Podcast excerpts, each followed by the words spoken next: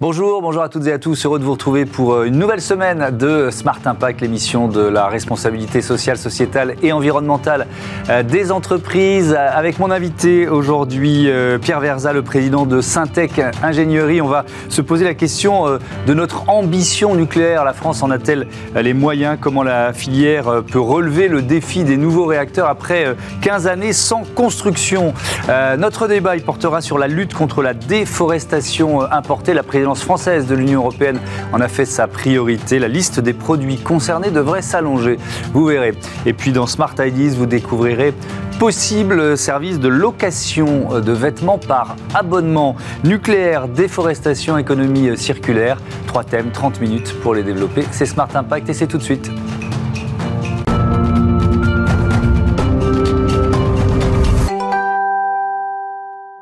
Bonjour Pierre Verza, bienvenue. Vous êtes euh, donc le président de Syntec Ingénierie, fédération professionnelle de l'ingénierie, près de 400 entreprises adhérentes, 13 délégations régionales. Euh, si on pose un peu le décor, c'est quoi vos missions? Les missions de l'ingénierie, elles sont partout, elles accompagnent toutes les transitions. C'est notre boulot, c'est de focaliser des ingénieurs, des cerveaux, là où il y a un nouveau besoin.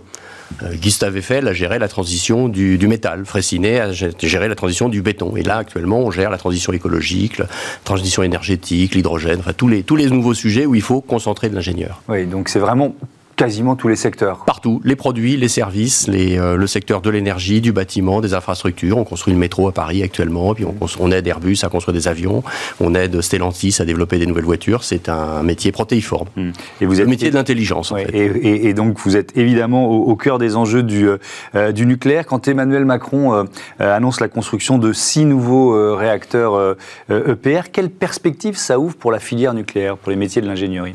Alors d'abord, on dit enfin, qu'on avait déjà, moi j'avais déjà publié une tribune en mars 2021 et ça fait un moment qu'on on, on, appelle de nos voeux la, reprise de la filière nucléaire pour des raisons de transition écologique aussi et puis mm. effectivement pour des raisons industrielles. Et, effectivement, le premier réflexe, et, on l'avait déjà annoncé, nous sommes capables de le faire. Mm. Alors le président Macron est même allé plus loin en ouvrant des options pour des, trains supplémentaires, mais après tout est une question de durée. Mm. Le, projet de six tranches, ça fait un moment qu'il traîne. Euh, depuis 2020, on en parlait en disant c'est le bon en plus, c'est la bonne quantité pour optimiser le, processus industriel. Donc, on, s'y préparait et on a déjà des projections d'effectifs correspondant à ce, à ce scénario. Hmm. Alors, justement, il y a aujourd'hui, euh, dans la filière nucléaire, 220 000 emplois répartis dans 3 000 entreprises. Pour tenir, je, reste sur euh, euh, ce qui est annoncé, on va dire, avec certitude, sauf changement de... Voilà, on est en, pleine campagne présidentielle. Six nouveaux réacteurs nucléaires. combien d'embauches pour tenir ces objectifs? Vous dites on a anticipé. Eh bien, Paradoxalement, euh, l'effectif dans le nucléaire pur était en baisse. Euh, malgré le, soutien de la construction de Flamanville et puis un peu le, soutien à l'export sur Hinkley Point en, Angleterre, on avait quand même une, légère érosion euh, de, l'effectif. Donc déjà, arrêter l'érosion, ça nous permet d'absorber une, partie du sujet. Et nos prévisions, nous, on a un observatoire pour les professions de, de l'ingénierie. D'ici 2023, on a un effectif qui va croître très légèrement. Après, il faut anticiper une croissance qui peut être euh, de, de, 3 000, 4 000 personnes en 2025 et après, mais ce ne mm. sont pas des, pas des enjeux massifs. C'est ce que la France est capable d'absorber en faisant bouger euh, ses ingénieurs d'un secteur à l'autre. Oui, mais alors justement, alors il y a une double question, la question de l'attractivité, on va y revenir. Et puis quand même, je, je, lisais, l'autorité de sûreté nucléaire estime que la filière nucléaire va devoir recruter 4 000 ingénieurs par an. Euh, pour répondre à ces objectifs. Aujourd'hui, c'est quoi? C'est quelques, j'ai pas les chiffres, hein, c'est quelques centaines par an? Ah bah Aujourd'hui, EDF e continue, enfin la grande maison EDF, 160 000 salariés, mmh. continue rien que pour son parc en exploitation, il faut des ingénieurs partout pour la maintenance, le renouvellement des équipements, et donc ils ont déjà des flux de recrutement qui sont mmh. très importants. On a déjà des, des flux euh, importants de recrutement. Ils annoncent 15 500 recrutements cette année EDF. Oui, alors c'est 15 500, hein. mais avec 7 euh, 000 stagiaires, enfin bon, bon, à la fin il reste 1600 ingénieurs pour le nucléaire. C'est pas mal c'est bien, et ça rend la filière attractive. Donc c'est un bon signal, il faut envoyer ce genre de signal, nous recrutons. Mais est-ce que c'est pas un peu la méthode Coué? Parce que vous dites que la filière est, attractive, elle l'était moins, peut-être parce qu'il n'y avait pas de grands projets d'ailleurs. Oui, le fait qu'il y ait des grands projets, qu'EDF annonce des embauches à son niveau, mm. que tout le monde comprenne que le nucléaire, ça contribue à la décarbonation, on a vraiment un, jeu gagnant. On a eu ça dans, l'aéronautique, c'est le succès d'Airbus qui a fait toute l'attractivité de la filière. Mm. Donc il faut vraiment un, leader comme EDF qui tire l'envie. Un projet qui fait rêver, et décarboner, ça fait rêver, et on le voit bien, en plus, avec les problèmes d'accès au gaz, par exemple, on sent bien qu'être autonome, ça a un prix, ça a un intérêt aussi, c'est peut-être quelque chose qui va, qui va monter en puissance, parce qu'on est très fier d'être autonome énergétiquement, énergétiquement avec notre parc nucléaire. Donc je pense que ça, ça va, ça va réamorcer la pompe à recrutement. En même temps, nous avons d'autres secteurs qui souffrent. L'automobile est un peu à la peine. C'est un secteur qui, a un peu tendance à réduire ses effectifs, notamment en ingénierie, puisque le, le marché est mondial. L'ingénierie est dispersée dans le monde entier. Et donc, on va, on va aussi avoir des viviers de, de reconversion d'ingénieurs. Oui, donc vous dites qu'il y a un phénomène de vase communique en quelque sorte. Comme toujours. Oui comme, toujours, on n'est pas très inquiet. Vous savez, le métier de l'ingénierie. Ça veut dire qu'il ne faut pas en former beaucoup plus. C'est ça la question. Alors, le vrai, le vrai enjeu, il est plus global. Il n'est pas nécessairement sur. Le nucléaire va être une révélation en disant Ah, mais il en faut plus, ça va être un mm. révélateur. Mais euh, globalement, il faudrait recruter, il faudrait euh, générer 50 000 ou 60 000 ingénieurs par an. Et on en produit 40 000. Et en plus, il y en a certains qui partent tout de suite après à la Silicon Valley ou, ou dans le reste du monde. Donc on, donc on en recrute à l'extérieur, ensuite on en fait venir des, pays émergents, c'est ce qui est malsain puisqu'on affaiblit ces, ces, pays, ce qui prouve qu'il y a un vrai enjeu global de génération d'ingénieurs en France. Oui, oui, il en manque. Euh, nous, chaque année, rien que dans l'ingénierie, notre métier de sous-traitance, il nous en manque 6 à 7 par an, c'est du PIB, du PIB perdu. Mhm, mhm. Donc il faut vraiment, et le, vraiment le, seul message d'ailleurs qu'on a envoyé pour les présidentielles, c'est recrutement, recrutement, enseignement supérieur, plus ingénieurs. Mais alors, si on essaye de, on va continuer de se projeter dans l'avenir, mais de là, maintenant, jeter un coup d'œil dans le rétroviseur, euh, est-ce qu'il y a, on a perdu des, talents faute de grands projets? C'est-à-dire que, euh, vous voyez ce que je veux dire Ah oui. Il y a ah un bah. moment où si mais, même, il y, avait les projets français, mais même le fait de ne pas forcément candidater sur des projets étrangers, euh, au bout d'un moment, on assèche le billet. On, en a perdu, on a perdu Abu Dhabi, on a perdu. Donc on s'est épuisé pendant des années à faire des projets, des appels d'offres internationaux qu'on n'a pas gagnés. Et on n'a fait que quelques projets. Et quand vous lisez le rapport de, 2019 de Jean-Martin Foll sur Flamanville, vous voyez qu'il y a une vraie déficience. Mm. On va jeter la pierre à des gens qui, en fait, n'avaient plus de projets à manger depuis, depuis des années. Donc ça, mais ça se reconstitue. Ça se mm. reconstitue parce que, par ailleurs, la France est un pays de grands projets et sait monter en puissance sur des grands projets. Oui. Oui, mais ces, talents, ces compétences, on les a un peu perdus. On Vous les parliez de Flamanville, c'est quand même pas rassurant. Quoi. Est-ce qu'on a la question générale de, l'interview, c'est est-ce qu'on a les moyens de cette nouvelle ambition nucléaire? Alors les moyens en ingénierie générale, en gestion de projet, en gestion du, enfin il y, a plein de secteurs sur lesquels ça sera relativement facile de faire bouger les gens. Mmh. Quand vous touchez des sujets très très spécifiques qui sont liés au nucléaire, notamment sur la soudure, la fabrication des pièces forgées, là il faut des ingénieurs, il faut des, des savoir-faire qui mettent des années. Donc remonter en puissance. Alors c'est des chaînes de production qui ne sont pas totalement arrêtées parce qu'elles elles ont quand même refabriqué des couverts de cuves, des couverts de, de, GV. Mais euh, bien sûr, il va falloir monter en puissance sur des technologies et des, des, des, des savoir-faire très spécifiques, notamment tout ce qui est le soudage. On a bien vu, toutes les difficultés de Flamanville, c'est d'avoir des soudures parfaites. Mmh. Ben, c'est pas si simple. Donc on a, on a les savoir-faire, on a les écoles. Maintenant, il va falloir dupliquer avec un enjeu de maîtrise de la qualité. Et, mmh. c'est vrai que bon, bah, le Flamanville a révélé que c'était pas si facile que ça. Ouais. Euh, c'est lié à un problème de compétences, à des défauts de maintenance euh, Comment ça s'explique? C'est plutôt de voilà c'est le manque de volume et le manque d'attractivité. Vous savez moi j'ai commencé ma carrière dans le nucléaire j'en suis parti après et j'étais euh, effondré de voir à quel point le nucléaire était devenu euh, un objet de rejet. C'était pas la bonne filière mmh. puis en plus il y a les déchets enfin rien n'allait et donc on n'attirait plus de talent. Et, et, ça je pense que ça a vraiment affaiblit en profondeur la, la, structure. Alors il reste quelques dévoués, il reste quelques personnes très dévouées, mais, mais c'est un tout petit noyau, il va falloir les aider à reconstituer une masse plus importante parce qu'effectivement, les gens sont partis ailleurs, il y a eu un désintérêt. Enfin, le nucléaire a été conspué pendant des années, c'est miraculeux ce qui se passe actuellement. Mais enfin, il y a deux ans, euh, quand je disais il faut faire six tranches nucléaires, tout le monde me riait au nez ou me regardait en disant... Euh, bah oui, Emmanuel Macron, il a commencé son euh, quinquennat en fermant euh, bah oui. Alors c'était la, la, décision de, de, son prédécesseur, mais quand même. mais oui, mais lui-même, alors qu'il a pris beaucoup de décisions un petit peu euh, trash, il n'a pas pu lui-même dire ben non, en fait, il faut pas l'arrêter. Alors maintenant, on se rend compte qu'il fallait pas l'arrêter, c'est évident. Mais euh, voilà, le, mood, l'état d'esprit a changé. quand même. Euh, alors, bon, vous nous dites que la France a, encore les moyens de son ambition à continuer, de, à, condition de voilà d'aller au bout de ce qui a mmh. été annoncé par le président Macron. Mais est-ce qu'il y a d'autres pays qui s'y mettent, qui étaient eux aussi sur un, sur un mode plutôt antinucléaire et qui sont en train de basculer? Alors, il y en a certains qui ont les premiers qui ont continué, mais ils, sont toujours restés pragmatiques. C'est les Anglais, donc ils construisent et ils, ont d'autres projets nucléaires, même si en même temps ils développent massivement l'éolien. Euh, les Allemands n'en parlent pas, mais on voit d'autres pays qui, soudain, manifestent leur intérêt ou lancent des projets. La Pologne a lancé des projets, la République tchèque commence à en parler, les Pays-Bas manifestent leur intérêt, un grand pays écologiste pourtant. Mmh. Euh, la Suède en parle aussi. Enfin, tout le monde se réveille en disant, bah, au fond, euh, et je pense que les événements actuels vont, vont aider. Bah, au fond, indépendance énergétique, décarbonation rapide, euh, euh, on se rend bien compte qu'il faut quand même préparer le monde d'après et avoir la capacité électrique pour ça. Enfin bon, tout le monde se rend compte. Voilà, c'est ce qu'on disait depuis des années. Il n'y avait pas d'autre choix que d'avoir une part de notre portefeuille énergétique en, nucléaire. Et donc le, bon sens est en train de. Alors pendant ce temps, l'Inde le fait massivement. Euh, écoutez, même, Abu Dhabi le, le fait, mais c'est pour décarboner Abu Dhabi. Ça. Donc euh, le, monde entier est en train de bouger et va aussi tirer euh, de la ressource et va, faire des appels d'air. Ça, c'est un sujet qu'il ne faut pas ignorer. Nos ingénieries et nos entreprises comme EDF et Framatome sont aussi impliquées sur des grands projets internationaux. Ça, ça va contribuer à mettre la filière sous tension. Mais c'est bien, ça va la rendre aussi très attractive. Mmh. Merci beaucoup, merci Pierre Verza euh, de, ces explications. À bientôt sur, euh, sur Bismart. On passe euh, au débat de ce Smart Impact sur la déforestation importée.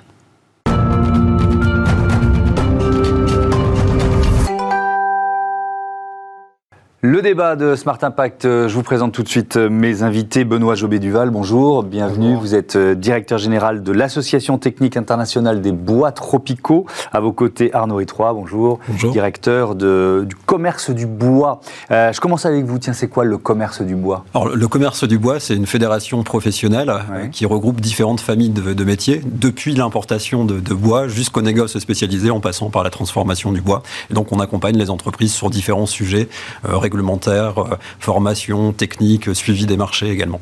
ça représente combien d'entreprises à peu près? On a 125 euh, entreprises qui sont, qui sont adhérentes. Mmh. D'accord. L'ATIBT, Association Technique Internationale des Bois Tropicaux. Alors là, on se, on se focalise un petit peu plus, c'est ça? Oui. Oui, alors la TIBT est une, association qui va fêter cette année ses 70 ans. Euh, elle a été euh, créée euh, au lendemain de, la Seconde Guerre mondiale, quand l'Europe était en reconstruction, donc il fallait, du bois dans, la reconstruction européenne. Et donc, à l'initiative de la FAO, cette association internationale a été créée pour regrouper des producteurs, des utilisateurs, des connaisseurs, des spécialistes de, la filière du bois tropical. Hmm. dans le cadre de la présidence française de l'Union européenne, il y a un texte sur la déforestation importée qui est à l'étude. le constat, pour commencer, 16% de la déforestation importée est liée à la consommation européenne. L'Union est le deuxième destructeur de forêts tropicales dans le monde derrière la Chine, mais devant l'Inde et les États-Unis. Comment s'expliquent ces, chiffres, Benoît Jobé-Duval Par notre consommation, tout, tout simplement? Alors d'abord, euh, le, concept de déforestation importée, il hein, faut bien le dire, il faut, l'expliquer, c'est l'impact de notre consommation mmh. sur les matières premières qui elles-mêmes, dans les pays producteurs, euh, vont être potentiellement source de déforestation. Mhm.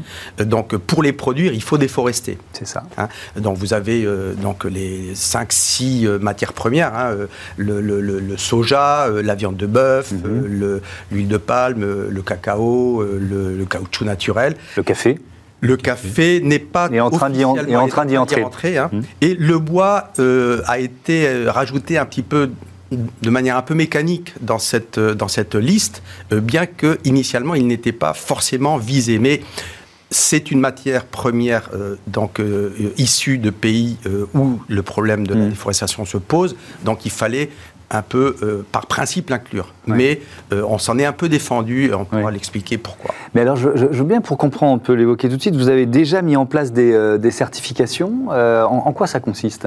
Alors, la certification de gestion durable mmh. est un, mécanisme donc, qui, vous savez, bon, les, deux grands schémas de certification, le FSC et le PEFC, mmh. sont des schémas qui ont été créés dans les années 80-95.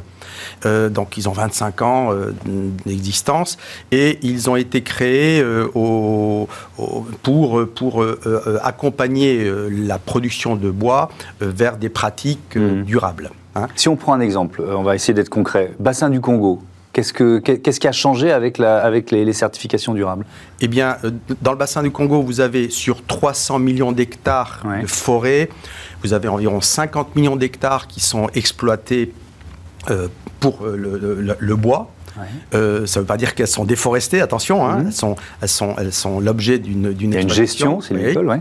Et ensuite, le 20% de ces 50 millions sont certifiés avec deux types de certificats de légalité d'une part et de gestion durable d'autre part, mhm. et un bon 10%, donc presque 6 millions d'hectares de forêts sont certifiés gestion durable. Euh, ça veut dire que les opérateurs qui, euh, qui gèrent ces espaces, euh, ces concessions ces, concessions forestières euh, ont mis en œuvre des, des procédures euh, au plan social, au plan environnemental, mmh. euh, au plan économique, pour assurer avant tout un grand principe, un, enfin plusieurs grands principes. Un, on coupe moins que ce que représente la repousse naturelle. Mmh. On fait, dans le bassin du Congo, on pourra expliquer pourquoi, mais c'est plutôt une cueillette euh, qu'une que, que, coupe rase. Il n'y a, pas de coupe rase mmh. au bassin du Congo. De, euh, euh, au plan social, des, des, des, impératifs pour que les travailleurs donc, aient leurs droits mmh.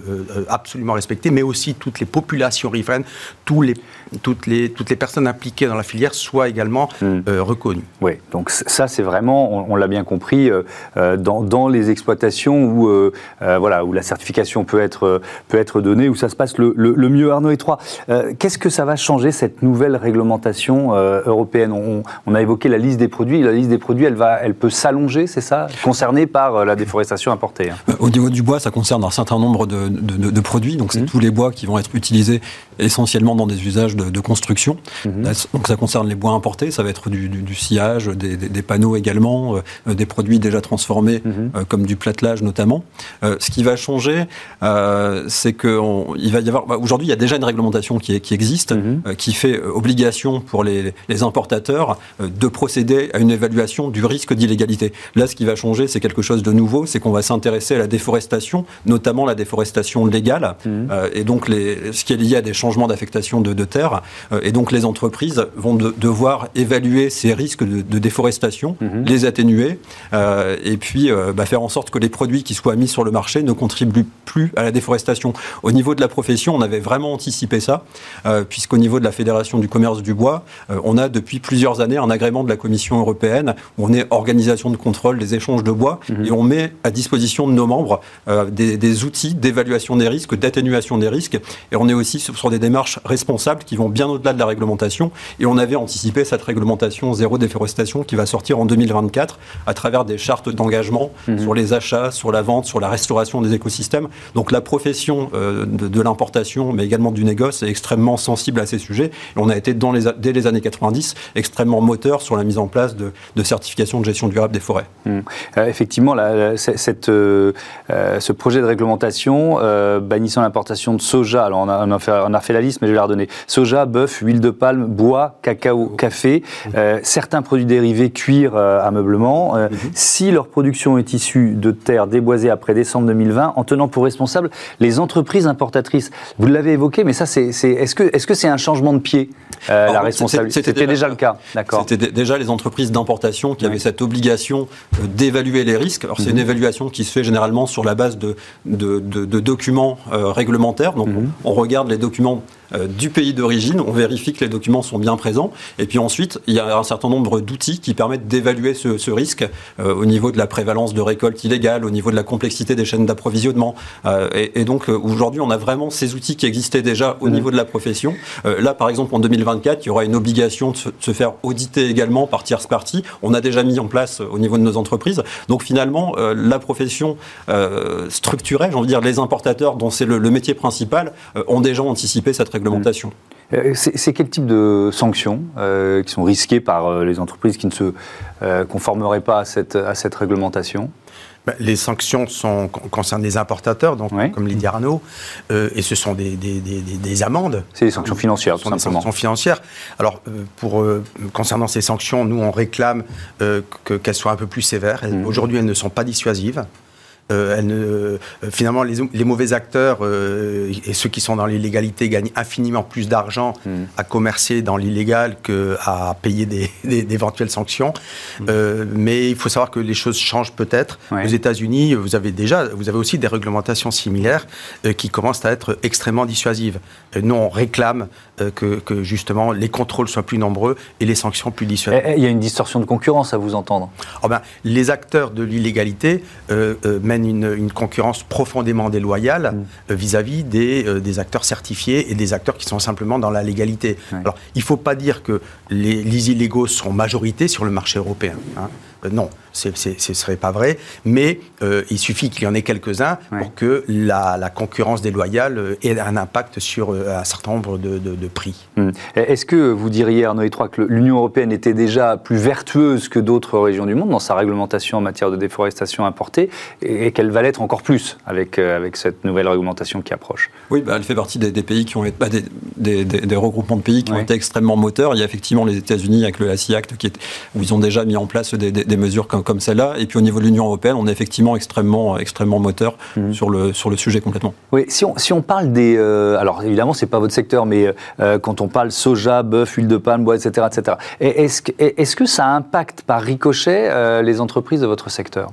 Alors, nous, euh, on essaye de travailler, de mettre en place avec les autres filières une approche euh, au niveau du paysage, qu'il y ait au niveau des pays, dans les pays tropicaux, mmh. une, une, répartition des terres, une planification, un plan national d'affectation des terres, comme actuellement au Gabon, de manière à ce qu'il y ait une, anticipation de comment doivent évoluer ces filières. Il faut évidemment qu'il y ait des, des, des, commodités agricoles hein, qui se mmh. développent, parce que les populations augmentent, mais ce qu'on veut, c'est qu'avant tout, ce soit, euh, ça n'aboutisse pas à un mitage du territoire, ça aboutisse euh, à une préservation d'espaces cohérents avec des, corridors euh, naturels, des corridors pour la biodiversité mhm. qui soient respectés et que finalement cette, cette approche paysage soit, soit bien construite. Mhm. Arnaud et c'est quoi les, outils de, de vérification euh, c'est quoi? C'est de la surveillance satellite, par exemple? Comment ça fonctionne oui, dans, la, dans, la, partie euh, déforestation, euh, l'un des, des, outils, ça va être justement la surveillance satellite avec l'Europe qui, qui, est, déjà dotée d'un certain nombre de, de, satellites. Et donc là, l'idée, ça va être de,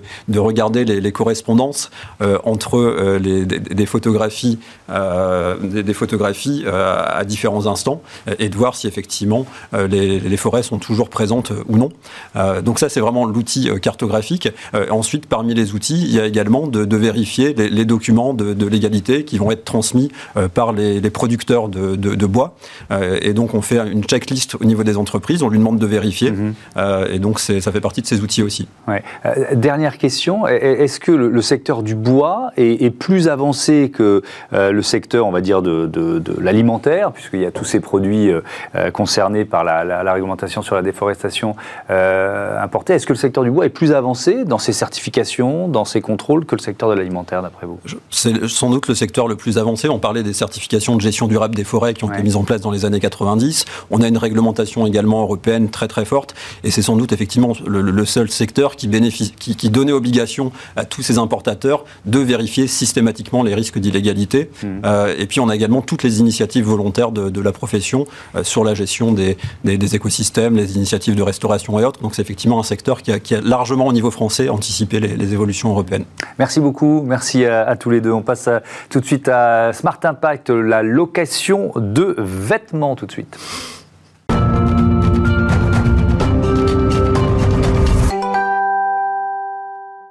Et donc dans ce Smart Ideas, on parle location de vêtements avec Marilou Mogier, la fondatrice de Possible. Bonjour. Bonjour. La première question de cette séquence, elle est traditionnelle. Vous l'avez créée quand et avec quelle idée? Alors j'ai créé Possible en janvier 2020, donc clairement pas la meilleure période pour créer une entreprise, mmh. deux mois avant la crise du Covid. Et euh, pourquoi? Parce que euh, j'avais envie de vivre ma vie en fonction de mes rêves et j'avais envie d'entreprendre dans quelque chose qui ait du sens. Et euh, voilà, comme tous les matins, je me suis retrouvée devant mon dressing. Mon dressing était surencombré mmh. de pièces que je ne portais pas ou peu. Euh, j'avais la sensation de n'avoir rien à mettre, un peu comme toutes les femmes, et euh, j'avais pas rien à mettre en fait. J'avais juste envie de changement dans ma garde-robe, et je me suis dit ça serait génial d'avoir finalement un dressing illimité, engagé et sans soigner. Donc c'est le principe de, possible. On est dans de la location de vêtements. C'est quoi le quoi le, le, modèle économique? C'est un abonnement? Alors le concept, c'est simple, c'est un service de location de vêtements et accessoires par abonnement mensuel. Mmh. Donc c'est un dressing illimité. Donc euh, nous proposons des vêtements pour euh, toutes les occasions, donc euh, des cérémonies, mariages, mais aussi travail, after work, etc. On propose des nouvelles collections tous les mois et le principe est simple. Je choisis, je porte et j'échange. Alors on propose trois formules, donc le prix est assez accessible. il y a trois formules, donc c'est 39, 59 ou 89 euros. Mmh. Et par exemple la formule la plus populaire qui est à 59 euros par mois, euh, vous avez le droit à quatre pièces que vous pouvez échanger plusieurs fois dans le mois. Et euh, vous avez, on s'occupe de tout. Vous avez le pressing qui est inclus et la livraison offerte. C'est sans engagement. Donc, euh, si vous voulez arrêter à tout moment, vous le pouvez. Mhm. Et si vous avez un coup de cœur pour une pièce, vous pouvez l'acheter. On, appelle ça une consommation raisonnée. Et vous avez un prix préférentiel sur la pièce que vous voulez acheter. D'accord. Quelle, quelle, marque on trouve euh, dans le dressing euh, possible? Comment vous les sélectionnez, ces marques? Alors, euh, on essaye de, de s'approvisionner avec des marques plutôt européennes, plutôt françaises, de fabrication française. Et voilà, des marques qui sont tendance à la mode, mais on garde quand même ce côté éco-responsable, écologique, où l'approvisionnement local est quand même essentiel dans notre approche. Mmh. que deviennent les, vêtements quand ils sont trop usés? Parce que ça doit, ça doit arriver, de avoir des vêtements un peu, un peu stars qui sont demandés, qui tournent beaucoup. Alors, on les redonne à des associations pour justement qu'elles soient réutilisées mmh. ou réparées. Ouais. Donc ça, c'est le modèle. Vous euh, vous l'avez dit, il y a trois, il y a trois offres euh, différentes. Euh, donc c'est un, un, modèle de, de, distribution via une plateforme au départ. Voilà. C'est comme ça que vous l'avez créé. Il y a deux manières de souscrire. Ouais. Donc soit sur notre site internet possibleparis.com, mmh. soit récemment on a ouvert une boutique à Paris, dans le 14e arrondissement de Paris, donc 33 rue de l'Ouest. Ouais. Et là, vous pouvez venir directement en boutique, essayer. En fait, la boutique c'est votre dressing.